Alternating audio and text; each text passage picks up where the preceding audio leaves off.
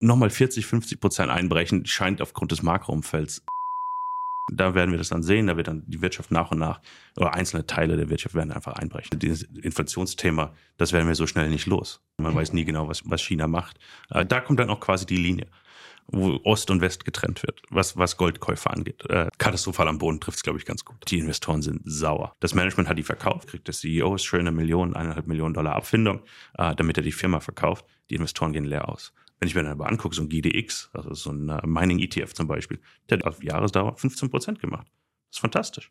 Und man hat noch den Goldhebel. So als Beichmischung Portfolio ist eine, eine B2 Gold mit 5,2 Prozent Dividendenrendite zum Beispiel extrem interessant. Die Juniors, da ist, der, da ist der Hebel, da ist der Spaß. Da kann man wirklich schnell 100, 200, 300 Prozent machen.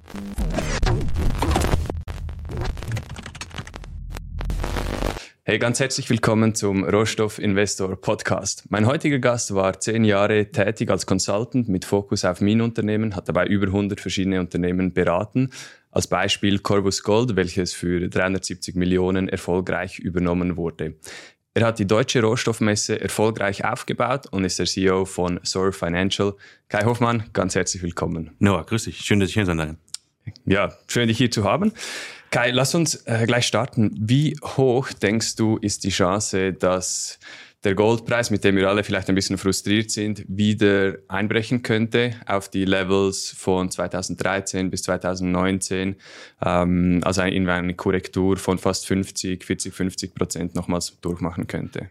Oh, gut, gute, gute Frage, gute Einstiegsfrage, weil man merkt gleich, ich bin ein Pragmatiker. Ja, auch in anderen Interviews haben mir gesagt, Kai, du bist viel zu pragmatisch. Du musst da viel mehr enthusiastischer das, das Goldthema angehen. Aber ich, ich schaue mir an, was, was, was der Markt mir gerade erzählt. Ja, wir sind aktuell, werden wir hier reden, glaube bei 1970 Gold. Und nochmal 40, 50 Prozent einbrechen, scheint aufgrund des Makroumfelds extrem unwahrscheinlich bricht der Goldpreis aus. Ich glaube, die, die Chancen stehen deutlich höher für, für einen größeren Ausbruch, also sobald wir mal so ein Alltime hoch knacken bei 2080. Was spricht für, für ein negatives Goldsentiment, ist weiterhin hohe Zinsen. Äh, eigentlich, weil wir einiges an äh, Competition haben, äh, von, von der Bond-Seite in den USA insbesondere. 4,5 bis 5 Prozent Bond-Deals für 10 Jahre. Das ist ordentlich Competition. Mit Gold weiß ja jeder, wirft keine, keine Rendite ab. Daher besteht einiges an, äh, an, an Competition in dem Bereich. Aber wir haben äh, Zentralbanken, die zum Beispiel Gold kaufen und das Ganze unterstützen. Uh, World Gold Council kam jetzt gerade raus mit dem Q3 Gold Report, hat geschrieben, ungefähr 800 Tonnen wurde von den Zentralbanken gekauft. Ist ein bisschen eingebrochen im, im, im, dritten Quartal, aber auf Jahressicht stehen wir immer noch deutlich höher als zum Beispiel in 2022. Die stützen den Markt gerade massiv. Uh, was ein bisschen eingebrochen ist, ist uh, Coin and Jewelry Demand. Also uh, Bullion uh, wird aktuell ein bisschen weniger gekauft. Uh, etwas überraschend für mich. Uh, war in New Orleans auf Konferenz und uh, auch mit ein, zwei Bullion-Dealern gesprochen. Die haben gesagt, wir sehen Leute gerade an Gold verkaufen. Die verkaufen gerade kleine Reserven oder kleinere, kleine ähm, Einheiten zum Beispiel, um ihre Tageskosten zu decken. Mhm. Und das, das lasst natürlich ein bisschen auf dem Goldpreis. Deshalb bei 1970, ich bin mega happy mit dem Goldpreis eigentlich im Moment äh, weil es eigentlich auch anders aussehen könnte. Ja? Und äh, 40, 50 Prozent Einbruch halte ich für extrem unwahrscheinlich. Du sagst, du halt, hältst es für unwahrscheinlich wegen den aktuellen Makrofaktoren. An was denkst du da konkret im Moment? Ah, wir haben ja geopolitisch, glaube ich, aktuell das größte Thema. Muss, man so le leider sagen. Äh, man kann ja die Zeitung aufschlagen und sieht, was passiert. Wir haben immer noch den Krieg in der Ukraine, ähm, den Konflikt im Nahost, der immer noch nicht abgewickelt ist und der immer noch großes Explosionspotenzial äh, mit sich bringt. Äh, die Wogen scheinen sich ein bisschen zu glätten, weil auch gerade Saudi-Arabien gesagt hat, wir unterstützen das nicht, wir, haben, wir verurteilen die Hamas, wir finden das, wir, wir, sind, wir unterstützen das nicht. Deshalb deeskaliert das Ganze so ein bisschen. Und äh, dadurch haben wir zum Beispiel die Rallye gesehen, Gold lief teilweise über 2000 Dollar in den letzten Tagen da ist so ein bisschen die Luft aus dem Ballon wieder rausgekommen. Und äh, Gold hat sich so ein bisschen eingependelt. Wir sind teilweise auch wieder unter 1930 oder 1935 gefallen. Ich glaube, wir waren bei 1915 zwischenzeitlich. Also fast wieder ein 100-Dollar-Move. Also Volatilität ist extrem hoch im Goldbereich im Moment. Äh, für, für so ein äh, statisches Metall eigentlich ist die Volatilität extrem hoch. Wenn man jetzt die, letzte drei, die letzten drei Jahre zurückschaut, hat man das Gefühl, ah, das Gold, das schlägt einfach immer an dieser 2000er-Marke an. Gibt es für dich gewisse Faktoren, die du sagst, die das die helfen könnten, Gold auszubrechen, gegen, oder, äh, gegen oben oder gegen unten. Da gibt es so einige Gründe, die, die, Gold ausbrechen lassen könnten. Der US-Dollar, glaube ich, ist mit der, der größte Faktor hier. Äh, Gold hängt extrem eng am US-Dollar dran und der US-Dollar ist extrem stark im Moment. Wir sind, äh, der Dixie ist ungefähr bei 105 aktuell und, und hält diese Stärke einfach. Ja, bewegt sich ein bisschen hin und her, je nachdem, was die Fed gerade sagt und äh, was äh, Jerome Powell gerade in, in irgendeinem Interview veröffentlicht. Aber wenn der US-Dollar ein bisschen einbrechen sollte oder Schwäche zeigen sollte, wird Gold laufen. Im Moment läuft sogar Gold mit dem US-Dollar. Da haben wir gesehen, ähm, in, in, im Rahmen des äh, Nahostkonflikts ist Gold mit dem US-Dollar gelaufen, weil beides dann quasi als sichere Hafeninvestments angesehen wurde. Aber wenn Gold wirklich ausbrechen sollte, müssen wir etwas sehen in den USA, das den US-Dollar unter Druck bringt. Du hast vorhin noch die Zinsen angesprochen, die etwa bei 5% sind in den USA. Mit der aktuellen Schuldenlast ist es, ist es gar nicht mehr tragbar für, äh, für, für absehbare Zeit. Aber trotzdem ist so ein bisschen das Investment, Investoren-Sentiment im allgemeinen Aktienmarkt eigentlich relativ positiv. Man denkt, ja, ja, es, es, geht jetzt weiter. Man merkt noch nicht so viel von, von, diesen hohen Zinsen. Siehst du dein Potenzial für eine größere Korrektur am allgemeinen Aktienmarkt oder geht das jetzt einfach so weiter bei diesen 5% Zinsen? Es wird so eine schleichende Korrektur sein, weil viele Firmen müssen sich auch refinanzieren und die Kosten sind einfach extrem höher. Also extrem viel höher, gerade mit 5% Zinsen plus Aufschlag eher bei äh, 7 bis 8%, weil die Banken müssen ja auch was verdienen. Und das wird auf den Firmen lasten. Das, sehen wir aktuell noch nicht durchschlagen, nicht in allen Bereichen, weil viele Firmen haben es geschafft, sich in den letzten zwei, drei Jahren immer noch billiges Geld zu organisieren und die, die Laufzeit dann einfach von fünf bis zehn Jahren mit einzubuchen oder drei Jahre teilweise. Die müssen jetzt diese Kredite erneuern. Das werden wir jetzt nach und nach sehen, äh, gerade im Commercial Real Estate Bereich äh, oder auch äh, im privaten Real Estate Bereich. Wenn äh, Leute haben Häuser gekauft, gerade in Nordamerika ist es eigentlich nicht üblich, äh, die Zinsen länger einzubuchen. Äh, Kanada, ich kenne extrem viele, zum Beispiel die variable Zinssätze haben für ihre Immobilien, die dann alle ein, zwei Jahre neu finanzieren müssen das wird dann durchschlagen. Da werden wir das dann sehen, da wird dann die Wirtschaft nach und nach, oder einzelne Teile der Wirtschaft werden einfach einbrechen. Das werden wir sehen. Wir haben jetzt teilweise schon Rezessionen in einzelnen Wirtschaftssektoren, äh, gerade im Manufacturing-Bereich in den USA. Geht das schon, läuft das schon rückläufig. Es hat nur noch keinen offiziellen Stempel einer Rezession draufgesetzt. Also sind das Entwicklungen, die für dich in den nächsten Monaten und nicht erst in ein paar Jahren anlaufen werden, dass es zu ja, Rezession oder kommen könnte. Genau, Stichwort ist, glaube ich, Lag-Effekt, wenn man sich da so ein bisschen umschaut. Äh, es ist einfach, äh, Lag-Effekt ist einfach so eine Verzögerung. Man sieht das einfach, es wird nicht sofort passieren, aber man sieht das dann nach und nach, wie gesagt, Zinsverträge auslaufen oder Immobiliendarlehen auslaufen, die dann erneuert werden müssen. Immobilienkredite teilweise in Deutschland auch unter 1% vergeben wurden. Wenn man jetzt wieder in, in den nächsten fünf Jahren vielleicht den Immobilienkredit erneuern muss, ein Prozent kriegt man nicht mehr so schnell. Mhm. Bin ich mir ziemlich sicher eigentlich. Und äh, wenn dann auf einmal die Immobilienkosten dann auch wieder einbrechen, gegenfinanzieren, äh, gerade in den USA habe ich gerade die, die Woche eine Zahl gesehen, äh, dass im Commercial Real Estate, beziehungsweise, sorry, bei den Bonds, ähm, unrealized losses von 640 Milliarden Dollar liegen. Und äh, die werden irgendwann durchkommen, weil die Investoren werden diese Bonds dann auch irgendwann verkaufen müssen äh, um auch wieder Liquidität ins Portfolio zu bringen. Bringt mich so ein bisschen zu der Golddebatte. Wenn die, okay, irgendwo muss die Liquidität dann herkommen, weil die Wirtschaft, wenn die langsam äh, sich verlangsamt, muss Liquidität generiert werden, gerade auch im privaten Portfolio. Und durch Verkäufe wird das passieren. Gerade die kleineren Banken werden dann diese Ver Verluste realisieren müssen und werden dann eventuell, das haben wir im März schon gesehen, unter den Rettungsschirm springen müssen. Hm. Du hast die Goldkäufe durch die Zentralbanken noch angesprochen. Welche Rolle nehmen die Zentralbanken aktuell bei der Beeinflussung des Goldpreises ein? Relativ große, weil die relativ große Mengen an Gold kaufen, was etwas, etwas unüblich ist, weil man das die letzten Jahrzehnte eigentlich kaum gesehen hat. Und das lässt natürlich Spekulationen offen, warum die das tun. Die, die sehen natürlich auch, was, passiert auf einem makropolitischen Umfeld, was passiert mit dem US-Dollar, was passiert mit verschiedenen Währungen. Wir sehen natürlich im, äh, im, im Osten äh, China oder die BRICS-Staaten insbesondere äh, sind da so ein bisschen am Ah, wie nennt man das, am, am Mauscheln, am Mauscheln. Ne? Und äh, es gibt Diskussionen darum, dass China zum Beispiel die Währung äh, an, den Gold, äh, an den Goldpreis hängt, um einfach eine gewisse Stabilität auch reinzubringen und Glaubwürdigkeit. Der US-Dollar ist ja extrem an, an, Glaubwürdigkeit am Verlieren. Die, die Entwertung des Dollars geht ja weiterhin voran. Je mehr, Geld man druckt und je mehr Geld man in, in, in die Menge bringt, äh, umso, umso weniger ist ja der US-Dollar wert. Und äh, China versucht dem Ganzen gegenzuwirken, möchte natürlich einen Gegenpol aufbauen äh, zum US-Dollar. Da gibt es ja Diskussionen wie Dedollarisierung oder BRICS-Währung, die eventuell an einem Goldpreis hängt oder eventuell gebackt wird von, von, von Gold. Ähm, ich glaube, so weit sind wir noch nicht. Also, es ist noch einiges an, an Zeit äh, oder einiges an Wasser, das hier äh, die Dilemma darunter fließen wird. bevor das passiert. Aber es, es ist ein schleichender Prozess auch. Es, wird, es geht nicht alles sofort. Und äh, gerade in unserer Welt, wo wir viel, viel, viel erwarten, weil wir viel mit Social Media getrieben werden, wir erwarten News, am jeden, jeden Tag erwarten wir News oder Sensationshighlights. Es dauert. Und äh, ich glaube, die nächsten 20 Jahre wird es sich noch einiges tun. Nicht morgen diese Verteilung, ist das etwas, dass du, du hast jetzt China angesprochen, dass sich hier ein bisschen in Ost und West aufteilt, dass die Zentralbanken anders agieren? Oder gibt es auch westliche Zentralbanken, die Gold zukaufen? Gibt's nicht. Ganz, also die, die einfache Antwort ist nein. Mhm. Ähm, Irland kauft ein bisschen und dann Polen, aber da, da kommt dann auch quasi die Linie wo Ost und West getrennt wird, was, was Goldkäufe angeht. Äh, das ist sehr, sehr interessant. Thailand kauft gerade massiv zu, China ja sowieso, wobei da die Zahlen natürlich immer alle fragwürdig sind. Man weiß nie genau, was, was China macht. Äh, China produziert einiges an Gold, ist mit einer der größten Goldproduzenten der Welt, aber exportiert nichts. Und die Frage ist natürlich, wo geht das Gold hin? Klar, ein bisschen Eigenbedarf in China. Die chinesischen Investoren kaufen selber, man kauft Schmuck. Aber aus dem Land selbst kommt nichts und man hat ja keine offiziellen Zahlen, was äh, der Staat selbst besitzt. Ein Makrothema, welches extrem präsent war, jetzt vielleicht wieder ein bisschen zurückgegangen ist äh, in der mm, äh, Diskussion, ist die Inflation. Wie, wie sie, auf, auf welcher Seite befindest du dich hier zwischen Inflation, Deflation, Camp? Wir stehen vielleicht zu Beginn einer Rezession. Das würde Deflation bedeuten oder könnte bedeuten. Gleichzeitig wird immer, immer noch viel Geld gedruckt, äh, die Zinsen sind hoch. Wohin siehst du die Inflation sich entwickeln in den nächsten zwei, drei Jahren? Ich glaube, dass das Zins oder das Inflationsziel von zwei Prozent unrealistisch ist. Wir werden es vielleicht kurz berühren. Wir finden, sieht man ja gerade in den USA 3,2 Prozent. Die Zahlen kamen gerade gestern raus.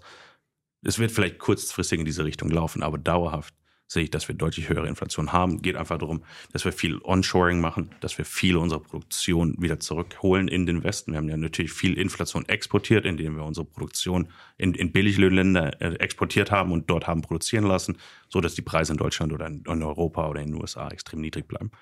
Das wird sich jetzt verändern. Wir müssen einiges an Produktion zurückholen, auch aus Gründen der Sicherheit, aus Gründen der, der, der Supply Chain, die wir nicht mehr abdecken können. Und dadurch werden die Preise steigen. Das, das ist einfach so. Man sieht ja die Streiks in den USA, die Auto, die, die uh, äh, UAW, also die Union of Auto Workers, hat uh, 25 Prozent höhere Löhne diskutiert. Das muss ja irgendwo reinkommen. Das wird auch weitergegeben. Die Autopreise werden steigen. Die Rohstoffpreise sind sowieso schon hoch. Da, das wird weitergehen. Also diese, dieses Inflationsthema, das werden wir so schnell nicht los. Und äh, mehr, mehr Produktion zu Hause heißt einfach höhere Löhne, höhere Kosten. Wenn wir uns da weiterhin in den Inflationsbereichen befinden, die offiziell angegeben werden. Diese paar, vier, fünf äh, Prozent, die wir ja auch in den USA äh, gesehen haben.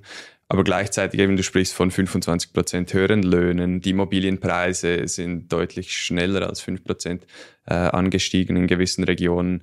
Wie, wie stark vertraust du diesen offiziellen Zahlen aus den USA? Die, die werden ja, wie sagen wir, äh, immer wieder angepasst. Ähm, wie, wie, verlässlich siehst du die? Schwer zu, ganz, ganz, ganz schwer zu sagen. Es gibt shadowstats.com, dann kann jeder so ein bisschen auch seine eigene Meinung bilden. Man sieht das ja, was man im Supermarkt ausgeben muss. Ein Freund von mir in den USA hat die Tage ein Foto geschickt von zehn äh, Bio-Eiern.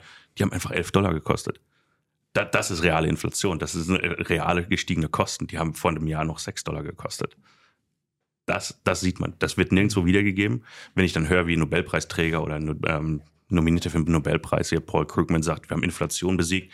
Wenn man aber Essen, Energie, äh, Unterkunft und auch äh, Gebrauchtwagen rauslässt, klar, dann, dann haben wir Inflation definitiv besiegt. Ja?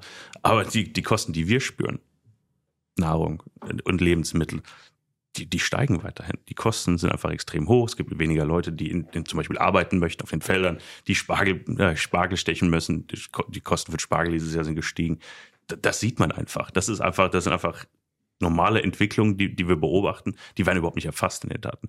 Das heißt, glaube glaub ich der Inflationszahl, ich, ich, muss, ich muss diese harte Zahl in meine Kalkulation mit aufnehmen. Glaube ich die Zahlen? Nee, weil ich was anderes sehe. Aber in meine Modelle oder in die Modelle muss man diese offizielle Zahl mit einbauen. Das geht gar nicht anders. Man kann natürlich so ein bisschen Variablen einbauen. Man kann sagen, okay, ich glaube eher, dass es 6, 7 Prozent sind. Das kann man natürlich mit eingeben. Aber wir, die, die offizielle Karte, die gespielt wird, sind halt 3,2 Prozent aktuell in den USA. Was würdest du Investoren empfehlen, wie man sich optimal für weiterhin hohe Inflation positionieren sollte? Gold, äh, Goldminenaktien haben die letzten Monate, Jahre nicht so super performt, wie man sich gewünscht hätte während einer Inf äh, Zeit der Hochinflation oder höheren Inflation. Gibt es noch andere Asset Classes, die du sagst, die sind spannend oder einfach, nein, einfach alles in den S&P 500 und dann dort liegen lassen die nächsten 30 Jahre? Ich, ich tue mich da sehr schwer mit, weil ich selbst, ich bin ja im Mining-Bereich unterwegs und äh, extrem weit entfernt von, von den Firmen im S&P 500. Klar macht das so als Depotbeimischung äh, macht das Sinn, vielleicht Dividendenaktien zu besitzen, die eventuell über dem Inflations, über der offiziellen Inflationszahl liegen. Ja, auch wieder so ein Thema. Ähm, wo ist die offizielle Inflationszahl? Was ist mein Renditeziel?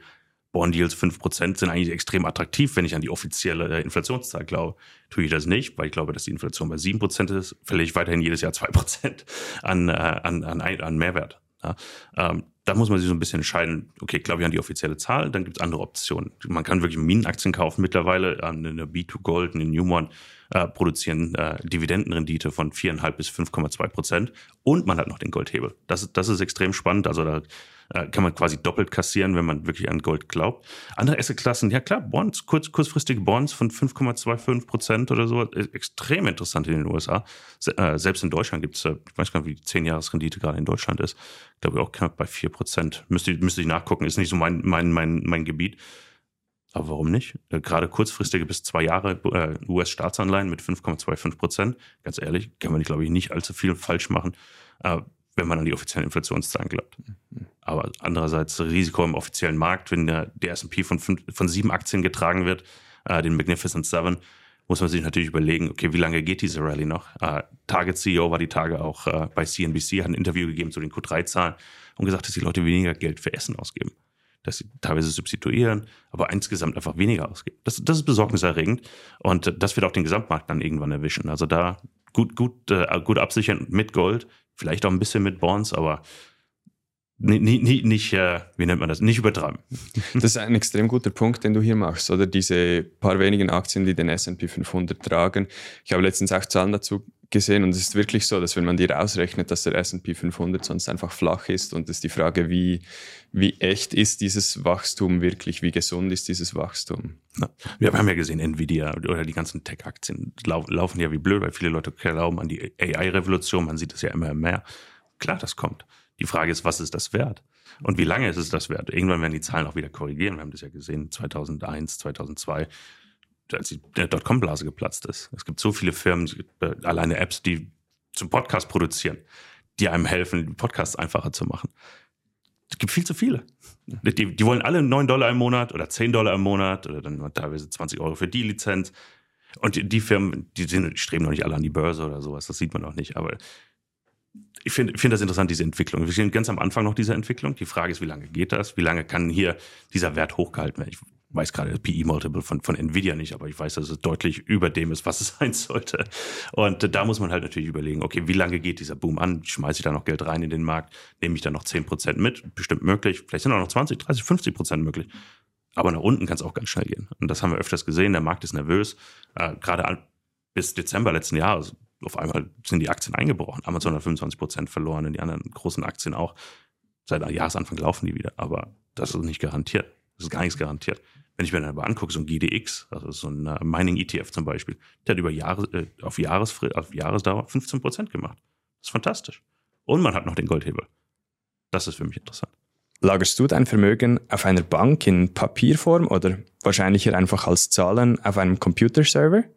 Die BB Wertmetall AG bietet hierfür eine tolle Lösung an. Sie lagern dein Gold und Silber außerhalb des Bankensektors in hochreiner Form in einem Schweizer Hochsicherheitslager. Deine Anlage ist zudem vollumfänglich versichert. Es ist super unkompliziert zu nutzen. Ich habe immer einen Ansprechpartner, der mir persönlich Antwort gibt. Ich selbst bin seit mehreren Jahren Kunde und bin sehr zufrieden mit dem Service und auch den Preisen.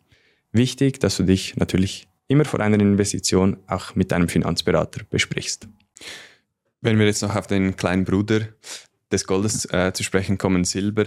Ich habe, mein Bauchgefühl ist ein bisschen so, ja, bei Gold könnte der Preis um 300, 400 Dollar fallen und die Minen, gewisse größere Minen könnten immer noch profitabel produzieren. Die Margen wären dann zwar nicht mehr so groß, aber sie hätten immer noch Margen. Beim Silber sind wir da ja viel näher dran. Also der Silberpreis kann gar nicht mehr so stark zurückgehen, bevor die Minen einfach schließen und es zu wenig Silber am Markt hat. Wie, wie spannend findest du Silber im Moment als Investment? ist schwierig einzuschätzen, weil Silber hängt, äh, du, du sprachst Produktion an. Vielleicht fangen wir da an.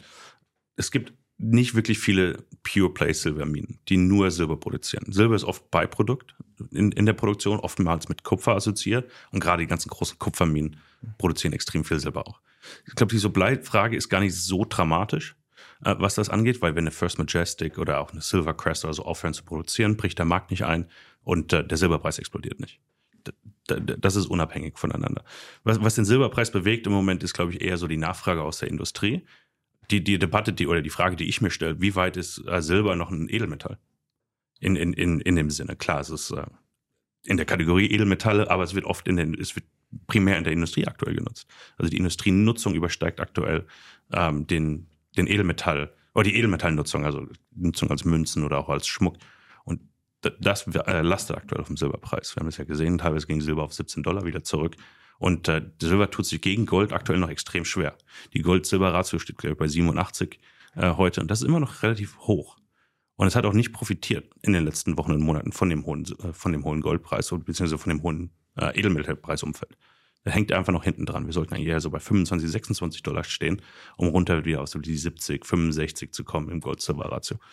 Tun wir aber noch nicht, weil die Industrie, die Belastung durch die, Indust äh, durch die Nutzung als Industriemetall einfach zu groß ist, die Rezessionsangst zu groß ist. Ich glaube, da ist einiges an Discount eingepreist. Wenn Gold jetzt ausbricht über 21 oder 23, 100 Dollar, wo, wohin siehst du den Silberpreis sich bewegen? Denkst du, dass das der, diese Idee des Edelmetalls wieder ein bisschen mehr zurückkehrt bei den Investoren oder sagst du, nein, Silber ist, äh, das ist jetzt einfach industriell? Die Frage ist, was treibt den Goldpreis über diese Marke, glaube ich, ist auch extrem entscheidend, weil während der, der geopolitischen Krise in, in Nahost hat Silber kaum, hat sich kaum bewegt.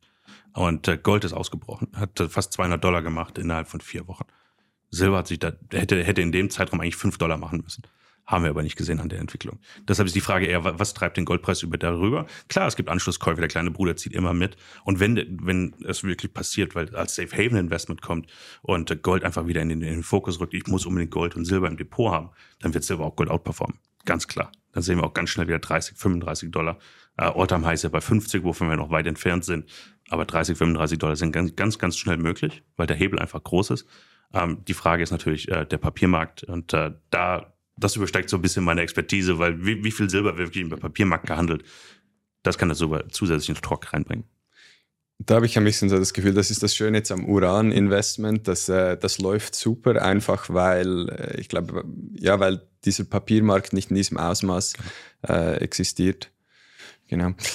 Wenn wir jetzt noch auf die Junior Minen, für die du der, der Spezialist bist, eingehen. Wie, wie ist so ein bisschen dein Gefühl? Wie ist die Stimmung am Markt bei den Investoren? Viele Leute haben viel Geld verloren die letzten Monate. Kommen da noch neue Investments rein? Ist es einfach Geld aufzutreiben oder ist die Stimmung katastrophal am Boden? Katastrophal am Boden trifft es, glaube ich, ganz gut. Ähm, obwohl, ich hab, war jetzt gerade auch hier in Zürich auf einer, einer Investmentkonferenz für Goldminenaktien oder Minenaktien insgesamt und ich habe es schlimmer erwartet. Es war eigentlich auch relativ gut besucht und eine der Erklärungen, die ich gehört habe, ja, jetzt sind die Value-Investoren unterwegs, die jetzt gerade sehen, okay, die Aktien sind so verprügelt worden und die Portfolios sind so niedergeschmettert worden. Jetzt, jetzt ist es eigentlich Zeit, mal zu schauen, was es gibt. Ich habe mich auch mit 16 Firmen getroffen die letzten zwei Tage und da sind einige richtig gute Schnäppchen mit dabei. Sobald der Markt da mal dreht, da kann man wirklich schnell 100, 200, 300 Prozent machen. Und jetzt diesen, diesen Boden zu erwischen, gerade jetzt noch, wir haben jetzt noch Tax Loss Season, äh, das noch zusätzlich auf, auf den Aktienwerten lassen, weil die Leute äh, Verluste realisieren, um die mit möglichen Gewinnen eventuell gegenzurechnen. Gibt nicht so viele Gewinne, glaube ich, im Moment. Äh, aber eher so, wenn man wirklich seine S&P-Aktien verkaufen sollte, zum Beispiel, und diese Gewinne dann mit Verlusten verrechnen soll, muss man leider Mining-Aktien verkaufen, weil die richtig schlecht gelaufen sind. Ähm, in Sachen Geld, Geld einsammeln oder was ist an Geld äh, am Markt? Gute Firmen sammeln Geld ein. Das, das, sehen wir auch in den letzten Wochen. Wir haben größere Finanzierungen gesehen. Es ist Geld da, aber nur für ganz, ganz selektierte Firmen und äh, Management-Teams insbesondere. Was braucht es, damit äh, wieder größeres Interesse in diesen Sektor kommt, gerade in den Minensektor, dass die großen Fische angezogen werden oder vielleicht auch der breite Markt? Äh, jemand sagte in New Orleans, Kai, es wäre super, wenn Gold über 50 Dollar mal am Tag springen würde, weil dann die Generalisten wieder darauf aufmerksam werden. Das Durchbrechen von einem Allzeit-Hoch äh, bei 20, bei 2080 war das, ist auch extrem wichtig. Es ist einfach so psychologisch wichtig. Weil aktuell, wir sind in einem extrem hohen Goldpreisumfeld. Aber aufgrund von Inflation aber sind die Margen von allen großen Firmen auch geschrumpft. Wir haben teilweise bei 1300 Dollar Gold haben die Firmen mehr verdient als bei, äh, bei 1950. Weil einfach die Margen geschrumpft sind. Äh, eine Newman produziert aktuell mit 1400 Dollar ungefähr All-In äh, pro, pro Unze Gold. Das heißt, die Marge ist bei 550. Das war das aber auch. Die, die Marge war aber bei 550, als Gold bei 1300 stand. Ja, von daher ist das kein, kein attraktives Geschäftsmodell, wenn die Margen gleich, gleich bleiben. Das interessiert die Generalisten nicht, das interessiert die Algorithmen nicht. Die, die bleiben dann weg. Die, die Margen müssen jetzt wieder steigen. Das ist, das ist ganz wichtig. Ich glaube, das, das könnte man auch hinkriegen. Der Ölpreis ist gerade auch wieder extrem unter Druck gekommen. Und das bringt Investoren zurück in den Markt. Ähm, es ist auch einiges an Vertrauen zerstört worden äh, bei den, bei den Union-Aktien. Äh, es passiert so viel Schmuh in dem Bereich. Das ist unglaublich. Ich glaube, dass es im Biotech-Bereich und auch im Tech-Bereich nicht, nicht viel anders ist. Ich kriege das nur extrem mit, weil ich in dem Bereich unterwegs bin, äh, wo viel Geld verbrannt wird, wo ähm, es werden drei, drei Leute mit auf eine Konferenz gebracht, wo eine gelangt hätte. Das ist Geld verbrennen. Und äh, dadurch wird viel Vertrauen verloren. Wir haben jetzt gerade die Woche sogar eine, eine Transaktion gesehen oder ein M&A-Deal. Äh, Calibre Mining hat Marathon gekauft, war auf einem ganz niedrigen Niveau und die Investoren sind sauer über, über den Deal.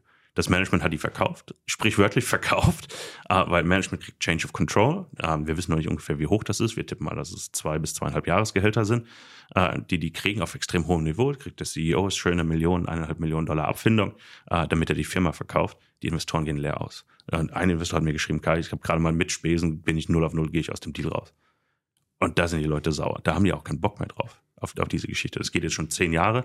Das ist relativ wenig Geld verdient wurde in, der, in dem Sektor. Management-Teams tun, ihren, tun ihren Anteil, dass Vertrauen zerstört wird, dass viele kleine Investoren sagen, warum sollte ich mir das antun? Ich habe wieder kein Geld verdient bei einer Übernahme und das Ziel eigentlich jeder Firma ist, übernommen zu werden, gerade im Junior-Mining-Bereich. Und äh, wenn da keine Upside vorhanden ist, dann äh, macht das auch keinen Sinn. Was empfiehlst du einem, Pri einem Privatinvestor, wie er schlau in Junior-Minen investieren soll? Wenn eben genau diese Kenntnis fehlt, ähm, man kann, das ist ein guter Ort, bei dir an die Deutsche Goldmesse gehen. Ähm, aber sonst, wenn man sich im Internet umhört, dann hat man zehn Experten, jeder empfiehlt drei Aktien, man hat 30 Aktien und dann kauft man von allen drei Prozent. äh, für sein Portfolio. Wie, was sind da Tipps für Leute, die nicht aus dem Sektor selbst kommen, sondern die es so ein bisschen hobbymäßig interessiert? Ja es ist schwierig. Also die, die Erfolgsrate im Mining-Bereich ist extrem niedrig. Ähm, ist ein bisschen wie im Biotech-Bereich. Medikamente müssen durch Studien durchlaufen. Ich glaube, der FDA sind es drei. Und im Mining-Bereich ist es nicht nie, wirklich viel anders. Man kann da ganz gute Analoge ziehen, weil die durch Wirtschafts Wirtschaftsstudien gehen müssen. Das ist die PEA, das ist ein Pre-Economic Assessment, Pre-Feasibility und dann Feasibility. Und dann kann man sich entscheiden, ob die Mine gebaut wird oder nicht. Aber bis dahin kann richtig viel falsch gehen. Man muss ja auch mal Gold oder was auch immer man sucht im, im Boden finden. Das ist ganz, ganz wichtig. Viele sagen, oh, man muss sich das Management-Team anschauen. Wenn man aber in der Branche sich nicht auskennt, kann man auch nicht sagen, ob das Management-Team gut oder schlecht ist. Da muss man sich wirklich tief reinarbeiten. Ähm, informieren. Ich glaube, Zugang zum Management-Team ist eins der, der Hauptkriterien, warum ich eigentlich diese Branche auch mag. Ja, ist eine relativ kleine Branche, man kann hier auf Konferenzen gehen, man kann aber auch einfach das Telefon in die Hand nehmen oder eine E-Mail schicken und dem CEO eine E-Mail schreiben. Also sind meistens gerade im, im, Explorationsbereich kleine Teams. Die CEOs haben Zeit und es ist deren Aufgabe, zu antworten. Und äh, das ist, glaube ich, extrem wichtig. Deshalb machen wir auf der Goldmesse, kann jeder kommen, kann sich mit den CEOs unterhalten. Das ist hier in Zürich, war das auf der Konferenz genauso. Man hat einfach Zugang, man kann seine Fragen stellen und man, dadurch lernt man am meisten. Ähm, dann gibt es natürlich noch andere Kriterien, ähm, welcher Rohstoff, welche Region. Aber das muss jeder, glaube ich, für sich selbst ausmachen. Fühle ich mich wohl im Kongo, fühle ich mich wohl eher in, in Ghana oder auch in Nordirland. Na, das muss man sich dann selbst aussuchen. Wie ist die Bewertung aktuell der Junior Min im Vergleich zu den größeren Produzenten? Wo siehst du mehr Value? In der, in, in der Mitte sehe seh ich Value aktuell. Ähm, weil das Problem ist weiterhin, dass die Grassroots Explorer, also Firmen, die noch nichts gefunden haben, die Geld einsammeln müssen, um vielleicht die erste Bohrkampagne fahren zu müssen oder zu können, knapp, knapp an Kapital sind. Da gibt es einfach wenig Interesse, gibt es auch wieder Ausnahmen, je nach Management-Team. Aber insgesamt fehlt da das Kapital am unteren Ende. Das obere Ende ist äh, ja, für Generalisten ist das immer ganz interessant, aber man ist auch zu weit weg, der Hebel vielleicht zu niedrig, aber es ist am sichersten natürlich. Ja. Und äh, wir haben zum Beispiel jetzt gerade vielleicht als Beispiel noch schnell, ähm, Newmont New, hat Newcrest übernommen für 20 Milliarden äh, US-Dollar. Und da wird, sie, da wird noch ein bisschen Bewegung reinkommen. Weil viele Fondsmanager zum Beispiel 5% Newmont besessen haben, 5% Newcrest. Die können aber im Fonds keine 10% halten von der neuen Newmont. Dadurch wird ein bisschen was passieren im Markt. Die werden ein bisschen abverkaufen, Positionen reduzieren müssen. Dadurch wird Geld frei. Und das Geld muss umverteilt werden. Das wird natürlich erstmal bei den Mid-Tier-Produzenten ankommen und irgendwann landet es auch bei den Junior-Explorationsgesellschaften. Ähm, aber zu, zur Frage zurück. Ich glaube, die Mitte ist ganz interessant. Wir haben, ich habe mich mit einer Firma getroffen, G-Mining Ventures zum Beispiel hier. Die bauen gerade eine 200.000 Unzen Mine in, äh, in Brasilien. Die sind von dem aktuellen Downturn gar nicht betroffen worden, weil die geliefert haben. Und die Aktionäre vertrauen denen. Selbst in dem extrem schwachen Umfeld ist der Kurs äh, 70, glaube ich, 40 bis 70 Prozent, muss man den genauen Kurs anschauen, im, im Plus. Der Chart ist nach oben und geradlinig. Ist nicht explodiert, aber man hat auch kein Geld verloren und man konnte sogar Geld verdienen. Und da ist, glaube ich, so der Hebel, ist genau in dieser Mitte. Äh, bei den angehenden Produzenten oder bei den kleineren Produzenten. Das wären dann die Midcaps. Genau. Und die zählt man nicht mehr klassisch zu den Juniors. Doch, ähm, eigentlich schon, weil gerade in, in, unserem Bereich, also die, die, die Fonds, die zum Beispiel bei uns im Bereich unterwegs sind, eine BlackRock oder sowas, die gucken sich zum Beispiel nichts an, was unter 10 Milliarden Marktbewertung ist. Das heißt, sie sind immer noch Junior-Produzenten oder angehende Produzenten, sind Juniors. Alles, so eine Barrick, ist ein Major, aber dann wird es schon ganz schnell dünn unten drunter. Hast du noch eine Kinross oder alle Firmen, die 400.000 Unzen und weniger produzieren, sind definitiv Junior. Gibt es für dich einen Midcap, der aktuell besonders unterbewertet ist, aber bei dem du ein großes Potenzial siehst? Oh, das ist eine gute Frage. So ein Victoria Gold fällt mir da gerade ein. Ah, die sind, sind im Yukon oben. Ich war auch schon öfters auf der Mine. Äh, produzieren aktuell 150 bis 160.000 Unzen. Äh, grundsolide. Problem war immer, okay, es ist Winter im Yukon. Man hatte jetzt drei Jahre lang Produktion. Ähm, Historie aufbauen können und können sehen können, okay, was funktioniert, was funktioniert nicht. Ich glaube, die, die finden ihren Groove gerade. Und äh, da ist einiges an Potenzial vorhanden, weil die, glaube ich, extrem günstig bewertet sind noch im Vergleich zu ihrer Peer Group. Und da ist ein bisschen Aufholpotenzial. Wenn wir jetzt nochmals zu den größeren Produzenten gehen, Newmont, Barrick, gibt es da ein, zwei Favoriten, die du hast, die du sagst, die sind besonders äh, safe, wenn man mhm. sich auf der sicheren Seite jetzt bewegen möchte im Goldsektor? Äh, die größeren Firmen schaue ich mir eigentlich gar nicht so genau an. Ähm, zu, zu inflexibel, da, da, passiert zu viel, die haben zu viele Minen. Äh, die, die Upside ist zu wenig vorhanden. Aber was interessant, ich hatte es vorhin erwähnt, ist natürlich die Dividendenrendite. So als Beimischung Portfolio ist eine, eine B2 Gold mit 5,2% Dividendenrendite zum Beispiel extrem interessant. Oder auch eine Newmont mit 4,5%. Barrick macht regelmäßig Sonderausschüttung. Ah, da muss man sich dann entscheiden, okay, wo, was interessiert mich am meisten? Will ich eher so Nordamerika-Fokus haben? Dann ist vielleicht eine, eine Barrick am interessantesten. Ähm, oder, oder auch Newmont, die haben auch halt schwer, schwer zu sagen. Das hängt wirklich an jedem eigenen Profil. Ich finde die Dividendenrendite mittlerweile ganz interessant, weil die das Portfolio so ein bisschen nach unten abdeckt.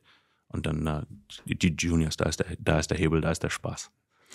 Wie machst du das, wenn du einen Midcap hast oder einen Junior, der vielleicht mit dem du zusammenarbeitest, der bei dir an die, an die Messe kommt, dich unterstützt und du aber merkst, hey, irgendwo, da läuft etwas schief, das ist nicht mehr so gut. Wie, wie kriegst du die wieder raus aus, sagen wir, deiner Empfehlung oder die, die Goldmesse ist ja indirekt auch ein bisschen Empfehlung, dass die, die, die ein bisschen ja durch dich überprüft sind, die Unternehmen, die dort sind. Wie, oder wie kommunizierst du das an die Investoren, dass es vielleicht ja Zeit ist, hm, dort das Geld wieder rauszunehmen? Wir haben keinen Börsenbrief, der uns das zum Beispiel erleichtern würde, diese, diese Kommentare abzugeben. Äh, in persönlichen Konversationen sehr, sehr gerne. Bin, bin ich natürlich immer bereit und erreichbar. Aber wir können natürlich keine offiziellen Sales Call, Sell Calls machen oder sowas auf, auf die Firmen, die bei uns bei der Goldmesse sind. Ähm, aber wir, wir tracken die Firmen auch. Also wir treffen die auch regelmäßig, ich bin auch viel unterwegs. Und dann trifft man sich irgendwo in, äh, in Toronto zum Beispiel auf der PDAC, einer der größten Mining-Messen, und kriegt da seine Updates. Ähm, wir machen jetzt keine Vermögensverwaltung. Also das geht so ein bisschen in die Richtung, was du sagst. Äh, wir sind nicht reguliert oder so äh, in dem Bereich. Wir, wir beraten die Firmen. Ähm, wir können den Investoren ein paar Ideen geben, ähm, aber keine Beratung in dem Sinne Investmentberatung. Börsenbriefe können das, das ist kein Thema, weil die Leute zahlen dafür Geld. Man sagt, okay, die Aktie kaufen, die verkaufen, das hat sich geändert. Ähm, wir sind, ich bin relativ aktiv auf Twitter. Ab und zu schreibe ich noch mal so ein bisschen was, was mir gefällt, was mir nicht gefällt. Äh, aber insgesamt können wir keine Anladeberatung geben in dem Bereich. Das ist schwierig. Ähm, was du ja noch erwähnt hast, und das ist mir auch ganz wichtig, ist, wir, wir treffen tatsächlich eine Vorauswahl an Firmen, die zur Goldmesse kommen. Ähm, Firmen, die wir entweder schon persönlich besucht haben, das heißt, die Projekte besucht haben. Wir kennen die Management-Teams sehr, sehr gut. Entweder sind das Freunde, wir waren mit denen schon essen, wir haben mit denen definitiv schon Bier getrunken. Oder, oder sie sind uns empfohlen worden. Das, das ist ganz wichtig, weil die Firmen dann ein, das fällt immer auf einen zurück äh, welche Firma man da hat. Wenn jemand zum Beispiel äh, komplett pleite geht, das kann passieren. Ich habe ja am Anfangs gesagt, die Erfolgsrate äh, von diesen Expansionsgesellschaften ist extrem niedrig. Es werden nicht alles Gewinner sein. Das, das können wir gar nicht garantieren. Das geht gar nicht. Aber was ich garantieren kann, ist, dass, dass kein Schmuh betrieben wird, dass die Aktienstruktur sauber ist, dass keiner auf billigen Aktien sitzt und dass massive Abverkäufe stattfinden, sobald ein deutscher Investor oder Schweizer Investor ähm, in die Aktie investiert hat. Gibt es für dich so ein Negativbeispiel aus den letzten paar Jahren, wo du gesagt hast, hey, das war jetzt ein, äh, ein Midcap oder ein Junior, der wirklich, da wurde das Blei vom Himmel herunter versprochen und es ist überhaupt nicht aufgegangen? Ich glaube, Marathon Gold ist wirklich ein tagesaktuelles äh, Beispiel. Ähm, hier wurde versprochen, okay, wir bauen uns eine Mine äh, in Neufundland, wir versuchen hier Geld einzusammeln und die Investoren wurden quasi verkauft jetzt äh, an, an, an Caliber Mining. Caliber hat ein Schnäppchen gemacht. Ich glaube, die haben die Mine, äh, das, Projekt für 380 Millionen äh, kanadische Dollar übernommen in, in Aktien. Äh, müssen natürlich noch Finanzierungen abdecken, da wurden Schulden übernommen. Und der Retail-Investor, also du und ich, sind einfach verkauft worden. Wir haben kein Geld mit verdient. Viele haben die Aktie bei zwei, drei Dollar gekauft und jetzt wurde die an, äh, an, an Caliber für, für 84 Cent verkauft. Das ist ein extremes negatives Beispiel. Was, was, trifft genau das, was du meinst. Welche Midcaps oder welchen Midcap findest du spannend aus ähm, Afrika aktuell? Ah, eine ne Perseus ist, glaube ich, ganz interessant. Uh, Endeavor Mining ist, ist nicht verkehrt. Uh, ich glaube, Perseus muss uh, die, die Tage noch ein bisschen zukaufen. die haben ein Projekt gekauft in Sudan. Und äh, da hat sich die politische Lage natürlich extrem verändert äh, in den letzten Monaten. Und äh, die, das, das auszugleichen im Produktionsprofil, glaube ich, müssen die noch ein bisschen was dazu kaufen. Und die haben aber ein extrem gutes Kostenprofil insgesamt. Die würde ich mir anschauen. Mhm. Gibt es noch andere Locations, die global für dich spannend sind im Moment? Oder gibt es gewisse, bei denen du sagst, naja, Afrika, das hat bei mir sowieso nur für einen sehr kleinen Prozentsatz im Portfolio Platz?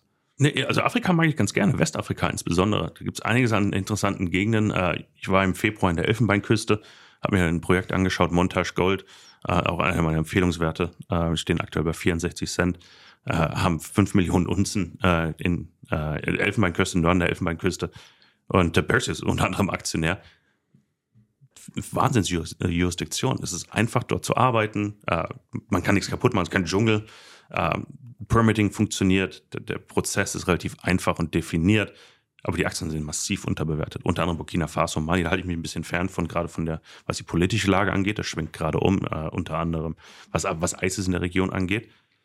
Aber dadurch ist äh, die Elfenbeinküste auch mit Leidenschaft gezogen worden und dadurch sind die Bewertungen extrem gesunken und extrem attraktiv geworden, was das angeht. Und Westafrika ist einfach noch im Vergleich zu Kanada zum Beispiel eine, eine Jurisdiktion, wo man arbeiten kann wo die Kosten überschaubar sind. Äh, man bekommt seine Permits, man muss natürlich alle Regularien erfüllen, aber das funktioniert in einer relativ kurzen Zeit. Während teilweise der Permitting-Prozess äh, in Nordamerika fünf, sechs, zehn Jahre dauern kann. Ähm, Barksdale in Arizona hat, glaube ich, drei Jahre auf eine Bohrgenehmigung gewartet. Das, das kann es nicht sein.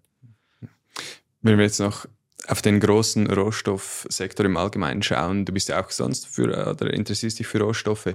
Gibt es da etwas, das dir besonders aktuell ins Auge springt, wo du sagst, hey, das, das, das könnte das nächste, ich sag mal, das nächste Uran sein oder das steht, das haben wir im Moment einfach zu wenig Produktion, aber die Nachfrage steigt aktuell. Ich glaube, die, die Nummer eins äh, Antwort ist hier einfach Kupfer.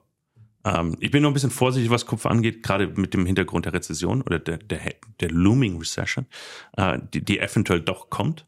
Äh, aber ich glaube, es ist auch schon einiges eingepreist. Und äh, 3,60 Dollar, glaube ich, sind wir aktuell pro Pfund äh, Kupfer. Das Problem ist die Supply, also Angebot und Nachfrage. Angebot wird immer weniger. Es gibt keine neuen Minen. Ich glaube, die, die Story habe ich bestimmt auch schon öfter gehört. Die, die, ähm, es gibt keine neuen Großprojekte. Wir, gerade jetzt mit der äh, Elektrorevolution Kupfer ist das Batteriemetall. Das ist nicht Lithium, das ist Kupfer, weil da einfach die Knappheit am größten sein wird in den kommenden Jahren. Der Preis spiegelt das null wieder aktuell, was ein bisschen überraschend ist. Ich glaube einfach, dass die Rezessionsängste damit eingepreist sind. Aber wenn ich mir die Supply-Seite angucke, ich glaube, es fehlen fünf, sechs, sieben große Minen, um, um das, die, die Nachfrage abzudecken. Äh, wieder, wie gesagt, nicht morgen, aber in den nächsten fünf bis zehn Jahren. Und äh, ich habe gerade jetzt hier auf der Konferenz, war das sehr interessant zu hören, Glencore und Trafigura sind ja relativ große Rohstoffhändler, die sind, die, die brauchen äh, Konzentrat. Die müssen ihre, ihre Schmelzen füttern. Die kaufen teilweise, die machen Angebote, die sie vorher nie gemacht haben, ohne Premium oder man kriegt immer noch einen Großteil des, des Umsatzes zurück. Das, das bieten die gerade den Juniorfirmen an. Da, da steigt der Druck gerade massiv auf dem Kessel. Weil teilweise diese großen Kupferprojekte, Filo del Sol zum Beispiel, sind noch in zehn Jahren von Produktion entfernt. Dieser, dieser Umlauf, ähm, eine Mine in Produktion zu bringen, das man kann vielleicht Kupfer finden, man hat ein super Bohrloch, aber das heißt nicht, dass da morgen eine Mine steht. wie gesagt, Permitting angesprochen. Das dauert lange. Aber auch da überhaupt eine, eine wirtschaftliche Ressource zu definieren, kostet richtig, richtig viel Geld, weil so Bohrlöcher kosten teilweise bis zu 1000 Dollar pro Meter. Die bohren aber teilweise 11, 1200 Meter tief in den Boden. Da kann man sich überlegen, was so ein Bohrloch kostet. Und es dauert natürlich auch Zeit. So ein Bohrloch ist nicht morgen gebohrt. Ähm, eine Firma gesprochen, die bohren 25 Meter am Tag. Da kann man sich überlegen, wie lange dauert es, so ein Bohrloch zu. Also Zeit ist ein ganz wichtiger Faktor und Geld natürlich. Und im Kupferbereich dauert es noch, noch viel länger, weil die Projekte teilweise größer sind. Man muss sie mehr ausbohren äh, und äh, die Kosten steigen da in, in, in, die Milliarden. Nicht jede Firma kann sich das leisten. Es gibt ganz wenige, BHP, eine Rio. Barrick möchte jetzt gerne in Pakistan eine Kupfergoldmine bauen. Das geht, wie gesagt, dauert auch noch ewig. Und äh, Barrick hat doch gerade in, in Chile und Argentinien einige so Probleme mit der Pascualama-Mine gehabt. Ich glaube, die haben wir mittlerweile fast abgeschrieben. Aber das ist dann eher auch so auf, auf der sozialen Seite noch ein Problem, weil äh, Wasser war ein großes Thema da. Hey Kai, danke dir vielmals für diese extrem spannenden Inputs. Bald startet die Deutsche Goldmesse, die du organisierst und äh, gestartet hast. Was erwartet die Investoren, die dorthin gehen? Kostet das etwas? Nein, kostet nichts. Also für Investoren ist äh, die Teilnahme kostenlos. Und das ist ein Mantra der Konferenz, dass wir den Leuten die Mining-Branche ein bisschen näher bringen wollen. Ähm, wir sind natürlich alle extrem weit weg hier in Europa von, von den Hauptmärkten in Kanada oder Australien. Und äh, wir möchten so ein bisschen ähm, educaten, mir fällt das deutsche Wort gerade nicht ein, ein bisschen belehren auch. Äh, was kann man tun? Ähm, so haben wir das Modell auch aufgesetzt. Wir haben sechs Keynote-Redner zum Beispiel, eine Joanna Ponica äh, von Equivest, ist eine fantastische Geologin, die extrem viel erklärt, wie man in den Bereich investiert, worauf man achten soll. Wenn man eine Pressemitteilung sieht, was sind so die ersten Faktoren, die ich mir anschauen sollte? Macht es überhaupt Sinn, was die da gerade gebohrt haben? Und äh, sind alle Informationen vorhanden, um überhaupt eine richtige Investmententscheidung treffen zu können? Ähm, wir decken auch so ein bisschen den Makrobereich ab. Wir haben Michael Howell von Cross-Border Capital, der über die Liquiditätsströme weltweit sprechen wird. Extrem wichtiges Thema, ähm, gerade auch was die, die BRICS-Diskussion angeht. BRICS gegen den US-Dollar, Dedollarisierung, Liquidität. Das ist ein Riesenthema, weil das lastet natürlich alles auf dem Goldpreis auch. Das sind alles wichtige Faktoren, die die Richtung des Goldpreises mit vorgeben können. Und wir versuchen also ein holistisches Bild zu vermitteln. Ähm, wir haben 31 Firmen, die kommen, äh, unter anderem First Majestic und Victoria Gold kommt auch. Und ähm, man kann sich mit den Firmen direkt treffen. Die CEOs sind alle vor Ort, die sind alle super freundlich und freuen sich, ihre Equity Story zu erzählen. Das, das ist deren Job, das machen die total gerne. Und gerade in diesem Markt haben die extrem viel Zeit, das zu erzählen, weil der Markt halt doch recht schwach ist ja, und wenig zu tun aktuell, weil manche Firmen haben vielleicht nicht genug Geld, richtig aktiv zu sein. Die haben aber Zeit für Fragen von Investoren. Und das ist uns extrem wichtig, dass man die da treffen kann. deutschegoldmesse.com oder deutschegoldmesse.online kann man sich anmelden. Goldmesse findet leider in Frankfurt statt, also äh, physisch. Wir haben das mal äh, ganz am Anfang in 2020 auch virtuell gemacht, aber es geht nichts darüber, sich in die Augen zu gucken und äh, das, das persönlich zu machen. Die Zuschauer finde ich auch auf Twitter unter Junior Mining Guy, ist das richtig? Genau, at Junior, äh, JR Mining Guy, genau, Junior Mining Guy. Kai, danke dir vielmals und alles Gute. Noah, danke dir vielmals, war super.